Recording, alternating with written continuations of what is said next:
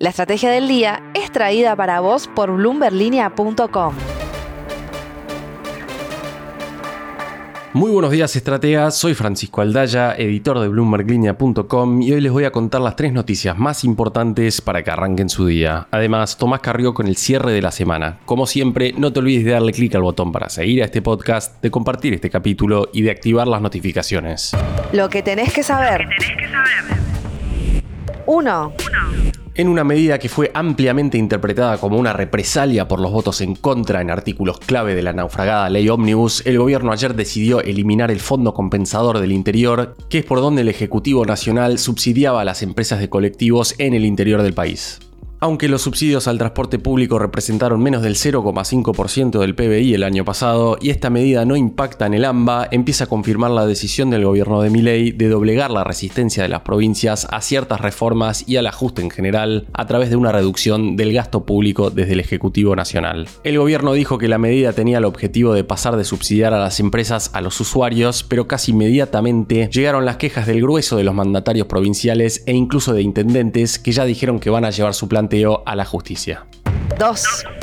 Hablábamos de restringir el margen de maniobra de las provincias desde el gasto y por ende también los legisladores que responden a esos gobernadores, pero ¿cuál es el margen real que tiene mi ley para ahorcar financieramente a estos distritos? Si miramos un trabajo que hizo en los últimos meses Facimex Valores, vemos que solo 8 distritos, entre ellos Córdoba, Santa Fe, Buenos Aires y la ciudad de Buenos Aires, son responsables de generar la mitad de sus ingresos. En el otro extremo están provincias como La Rioja, que depende de la nación por más del 85% de sus recursos, y la siguen Santiago del Estero, Jujuy y Formosa. El gran pero acá es que la mayor parte de los recursos que envía la nación a estas provincias se hace de manera automática por el reparto de impuestos nacionales, lo que reduciría en los papeles al menos el margen por donde pueda apretar mi ley. Cierro con un último dato. El grueso de las provincias dependientes de nación tiene un déficit primario de entre 1 y 10 puntos del PBI, pero las cuentas de Jujuy y Santiago del Estero lucen equilibradas. 3.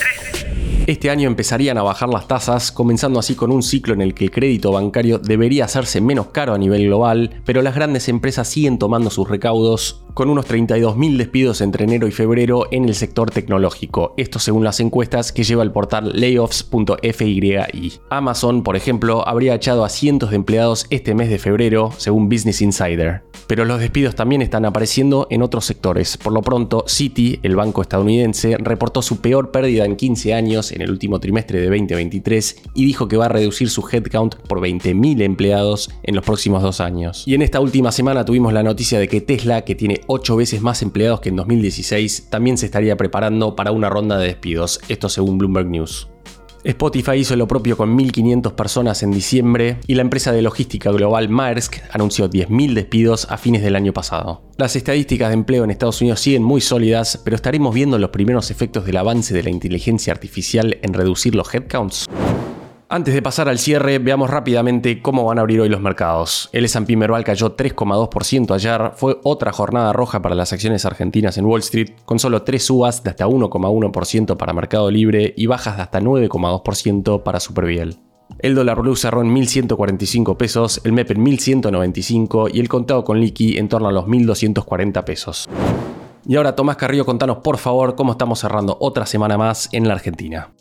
Hola, bienvenidos a una nueva edición del cierre de la semana. Mi nombre es Tomás Carrió y como cada viernes vamos a estar repasando acá los temas que marcaron la agenda económica en Argentina. En esta semana que termina prácticamente toda la atención quedó concentrada en el revés que sufrió el gobierno en el Congreso con la no aprobación de la ley Omnibus. La marcha atrás y la vuelta del proyecto a foja cero dejó expuestas algunas debilidades del gobierno de Milei, pero según subrayó Luis Caputo, el rechazo no tendrá un impacto mayor en el rumbo económico ni en las cuentas que hace el gobierno para alcanzar el déficit cero. Recordemos en ese sentido que el 26 de enero pasado Caputo ya había anunciado en conferencia de prensa que retiraría el capítulo fiscal de la ley de bases. En ese contexto fue que Caputo dijo el miércoles que el impacto de la no aprobación del proyecto en diputados no afecta a las cuentas a nivel nacional para alcanzar el equilibrio fiscal. No fue esa la única declaración importante de Caputo en esa línea. Además, en una entrevista adelantó el miércoles que el sector público cerró enero en equilibrio financiero. Algo más desapercibida, pasó en cambio otra definición de Caputo. En una de las entrevistas televisivas que concedió el miércoles, dijo que haciendo un ejercicio en el que se tome como supuesto una inflación de 14% en febrero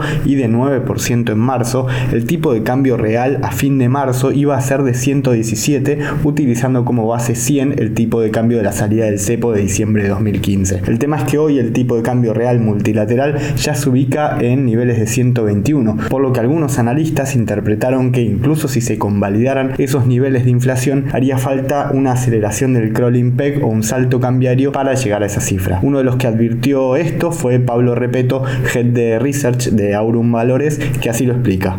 En la declaración del ministro del día miércoles, él habla de que a fin de marzo el tipo de cambio real multilateral va a estar en el rango de 117 comparado con 100 de lo que era el tipo de cambio real a la salida del cepo de Macri.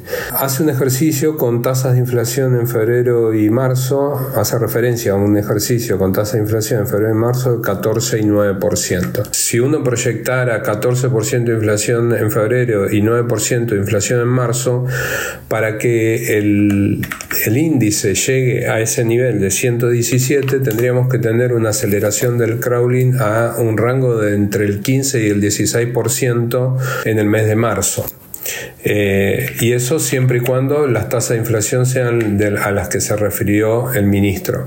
Si las tasas de inflación fueran más altas, obviamente el ritmo de crawl para llegar a los 117 debería ser más alto. Probablemente haya habido un error en ese eh, eh, cálculo cuando habló de 117 a fin de marzo porque de lo contrario eh, las expectativas de devaluación deberían empezar a acelerarse fuertemente. Otra posibilidad es que se haya querido referir a tipo de cambio real bilateral con el dólar estadounidense. En ese caso, el tipo de cambio debería tener un ritmo de crawling peg del 6% del mes de marzo eh, tomando como referencia siempre tasas de inflación de febrero de 14 y de marzo de 9, algo bastante optimista. Si tomáramos como referencia las inflaciones del REM, eh, publicadas recientemente para febrero y para marzo del 18 y del 15%, la tasa de crawl necesaria para llegar a los 117, aún con el tipo de cambio real bilateral con Estados Unidos, debería ser del 15% en el mes de marzo.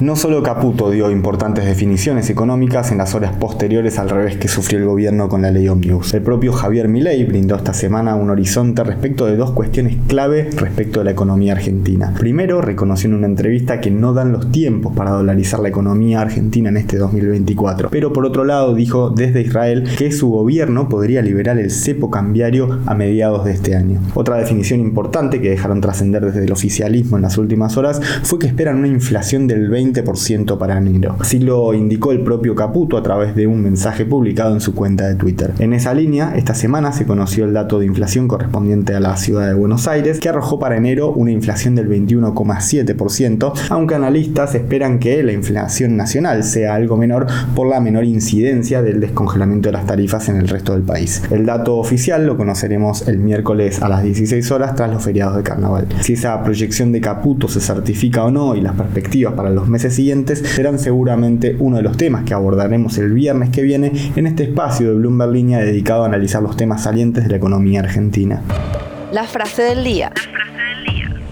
Antes de irnos, escuchemos lo que dijo ayer el gobernador radical de Santa Fe, Maximiliano Puyaro, tras la quita de subsidios al transporte público del gobierno nacional. Como siempre, la provincia de Santa Fe sola le puso el pecho a los problemas. Nunca creímos que se iban a cortar los subsidios. ¿Cómo seguirá entonces la relación de Milei con los gobernadores?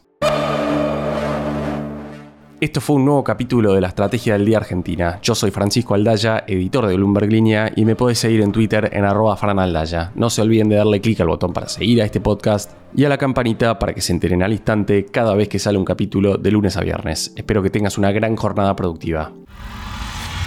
Esto fue La Estrategia del Día Argentina, escrito y narrado por Francisco Aldaya.